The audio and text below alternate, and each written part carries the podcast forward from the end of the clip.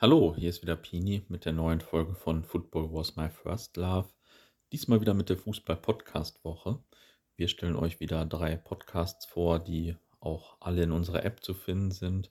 Und der erste ist ein Ausschnitt aus unserem eigenen Podcast, das Interview mit Cartman nämlich, das vor wenigen Tagen erschienen ist und ähm, nicht nur für Groundhopper interessant ist, denke ich, und für das wir auch schon ganz gutes Feedback bekommen haben.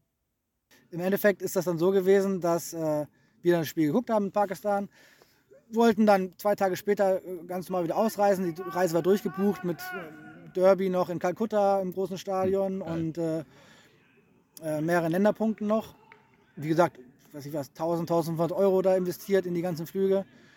Ja, was macht Cartman dann? Äh, bei einer normalen Verkehrskontrolle, die ja üblich sind, das sind halt so eine äh, Kontrollposten an den Straßen, wo man mal seinen Ausweis zücken muss.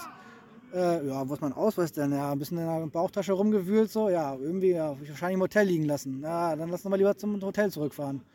Zum Hotel zurückgefahren, geguckt, so, ja, irgendwie war der Ausweis weg. Aha. So, und das war irgendwie in Pakistan nicht die beste Idee, seinen Ausweis zu verlieren. Also, ob er jetzt wirklich verloren gegangen ist, was ich mir eigentlich nicht vorstellen kann, oder mhm. wirklich irgendwie mir auf dem Wochenmarkt da geklaut worden ist, ist nicht gänzlich aufzuklären, weil ich es einfach nicht weiß. Aber grundsätzlich würde ich meinen Ausweis halt nicht unbedingt irgendwo liegen lassen oder verlieren. Ja. Äh, von daher glaube ich schon, dass da irgendwie ein Langfinger sich da mal ein bisschen bereichert hat. Im Endeffekt war es halt eine ganz kranke Geschichte, da aus dem Land überhaupt ohne Ausweis wieder rauszukommen. Ähm, die Reise ging ja theoretisch weiter mit meinem Kumpel, dem Butcher, mit dem ich da unterwegs war. Mhm. Der ist dann nach Absprache mit mir alleine weitergereist, mhm. hat die Tour dann praktisch durchgezogen und mir ging dann halt total alles ab. Also die komplette Reise, die durchbezahlt mhm. wurde, konnte ich ja nicht immer antreten. Ja. Die Länder habe ich bisher immer noch nicht wieder eingeholt da. Ähm, habe ich bisher noch nicht geschafft, da wieder hinzufahren. Und äh, ich hatte dann da ungefähr eine Woche zu tun, überhaupt irgendwie ein Ausreisedokument aus Pakistan zu bekommen. Okay. Rückflug ähm, ging auch nicht, weil der von Indien aus war. Für Indien brauchte man aber ein Visum, das mhm. natürlich ich nicht mehr besessen hatte, weil das verloren gegangen ist. Und das kriegt man natürlich auf die Schnelle auch nicht und schon gar nicht mit einem vorläufigen Reisedokument. Das heißt, ich musste direkt von Pakistan irgendwie äh, in ein Land reisen, in das ich äh, ohne Ausweis einreisen darf oder beziehungsweise Stopover fliegen, dass ich irgendwie da wieder wegkomme. Ähm, ja, es war ziemlich eine kranke Geschichte, wie man da dann an den Ausweis gekommen ist. Ähm, wie gesagt, ich wurde von irgendwelchen Soccerway-Leuten, Mitarbeitern beherbergt, habe dann bei denen auf dem Sofa gepennt, weil ich auch, mir gar kein Hotel mehr leisten konnte. Und ja, es war schon sehr, sehr viel Gastfreundschaft. Ganz, ganz interessante Menschen kennengelernt. Ganz witzigerweise hat mir vor einer halben Stunde da eine gerade per Facebook geschrieben mhm. und hat mich irgendwas gefragt, dass er irgendwie im nächsten Monat nach Italien fährt, ob wir uns treffen können. Mhm. Ähm, also die Kontakte sind immer noch vorhanden. Und äh, ja, war auf jeden Fall derbe krank da an das Ausweisdokument zu kommen. Ohne den UMER, den ich hier nochmal erwähnen will, ähm, hätte ich wahrscheinlich keine Chance gehabt. Der bürokratische Aufwand da, äh, welche Dokumente man haben musste, wann man wohin musste. Ja. Also wir sind dann da quer durchs Land gefahren, mussten in die Hauptstadt fahren, okay. äh, 300 Kilometer entfernt noch. Und um da dann zur Botschaft zu gehen, hatte ich vorher mit der Botschaft telefoniert, die sagte mir dann, ja, kommen Sie morgen vorbei, wir sind immer offen, hingefahren, dann da Sicherheitskontrolle äh, durchleuchtet worden, Auto durchleuchtet worden, im Bus rein, äh, vor, vor, der Botschaft gestanden, so, ja, die Botschaft hat heute zu. Achso, ja, gut. ja, dann wieder da, wieder ins Hotel, nächsten Tag wieder dahin, alles durchleuchtet worden und irgendwann dann mit einem Botschafter mal gesprochen oder mit einem Mitarbeiter da und der dann gesagt hat, ja, wir können das machen, das dauert aber eine Woche. Sag ich, ich kann hier nicht eine Woche warten, das geht nicht, ihr müsst das schneller machen. Der zweite Podcast ist von den Kollegen von Kika Meets the Zone und zu Gast ist Marc Kosicke, der Trainer berät, so zum Beispiel Jürgen Klopp. Mal hören, was der zu sagen hat. Ich war, mein letzter Job als Angestellter war ähm, Sportsmarketing-Direktor, nannte sich das bei Nike für mehrere Länder das, äh, und, und alle Sportarten. Also ich habe da die Verträge verhandelt für Deutschen Leichtathletikverband, ähm, aber auch alle Fußball-Bundesligisten für die Spieler und ähm, auch für Dirk Nowitzki unter anderem. Äh, und Oliver Bierhoff war immer ein Athlet von Nike, der damals zu mir sagte, du, du musst dich irgendwann mal selbstständig machen. Da draußen gibt so viel Berater, ich glaube, du könntest das auch gut. Und 2006 war ich so der, ich sag mal, der Sportartikel Franz Beckenbauer, was das äh, Besuchen von Länderspielen bei der WM war. Ich okay, jetzt haben wir einen neuen Folgennamen. Danke für den Sportartikel Franz Beckenbauer.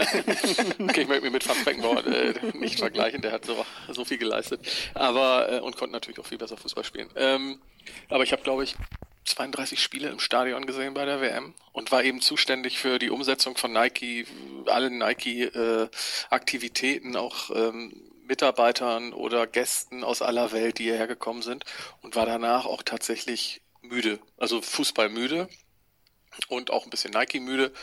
Und dann sagte der Oliver, Mensch, mach doch eine Agentur, kümmerst dich erstmal um mich, um meine Vermarktung und ähm, dann guckst du mal, wer sonst noch so von diesen Leadership-Persönlichkeiten im Fußball, wer sonst noch so äh, Betreuung braucht. Ja, dann hatte ich mich bei Nike verabschiedet, habe noch eine, bin unter anderem zu Jürgen Klopp, der damals einen Nike-Vertrag hatte, gegangen und gesagt, du, äh, nur dass du es weißt, das hier wird mein Nachfolger und äh, ich werde jetzt so ein schmieriger Berater. Und dann guckte er mich an und lachte und sagte, ja, ich, einen schwierigen Berater könnte ich mal gut gebrauchen. Und ähm, du hast mir nie gute Nike-Verträge gegeben. Ich finde, du solltest das jetzt mal wieder gut machen und da draußen gute Verträge für mich aushandeln. Und da haben wir uns die Hand gegeben und äh, ja, gut, jetzt ist 2020 und das haben wir uns alle nicht erträumt, weder Jürgen noch ich, dass äh, aus dieser Geschichte so etwas wird. Aus dem Satz, ich werde jetzt so ein schwieriger Berater, wird, wird sowas, ist das irgendwie schön. Ja, mal gucken, was bei dir so entsteht nach diesem Satz, ich werde jetzt Boulevardjournalist. ich werde Boulevarddesker, habe ich Entschuldigung, natürlich. Äh, du hast es natürlich schon gesagt, es gibt den Beruf des Spielerberaters schon seit vielen Jahren. Das, was du da jetzt dir auf die Fahnen geschrieben hast, den, den Trainer, Agenten, Trainer, Berater, das ist was, äh, was Neues. Wie unterscheidet sich der? Denn du hast zum Beispiel mal gesagt, naja, das sind ja Leute, die man nicht mit 15-jährigen jungen Spielern vergleichen kann. Das sind ja gestandene Männer. Heißt, du musst auch anders mit denen arbeiten? Und als dritten Podcast haben wir uns diesmal für 1912 FM entschieden. Und an der namensgebenden Zahl kann man sich schon denken, dass es um Holstein Kiel geht. Und dann schauen wir uns auch nochmal den Tabellenkeller an, auch wenn es natürlich jetzt noch nicht so viel Aussagekraft hat. Aber Würzburger Kickers nur ein Punkt, noch kein Sieg. Auf Platz 18, Karlsruhe auf Platz 17 mit drei Punkten und Fürth mit drei Punkten auf Platz 16.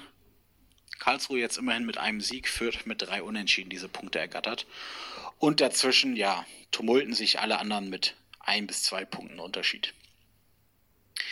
Ähm, was man da einfach wirklich nochmal sagen kann, dass Holstein jetzt auf Platz zwei steht nach vier Spieltagen ungeschlagen. Beste Abwehr der Saison, äh, ja, beste Abwehr der Saison und der Liga. Und ähm, ja, schon drei Punkte Vorsprung auf Platz drei, vier Punkte Vorsprung auf Platz vier.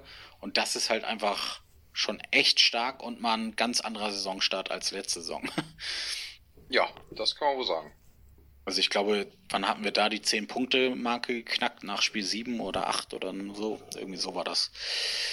Ja, sehr erfreulich alles. Dann kommt als nächstes Fürth, ähm, ja, die einen eher schlechten Saisonstart haben. Wie gesagt, 0 Siege, 3 Unentschieden, eine Niederlage und 4 zu 5 Tore ist aber auch ein Verein, der jederzeit kommen kann, wird also kein Zuckerschlecken, ähm, wie so jedes Spiel in der zweiten Liga.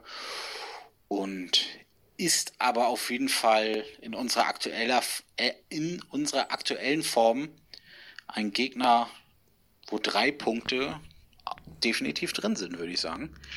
Das war die dieswöchige Fußball-Podcast-Woche. Viele Grüße und ein schönes Wochenende.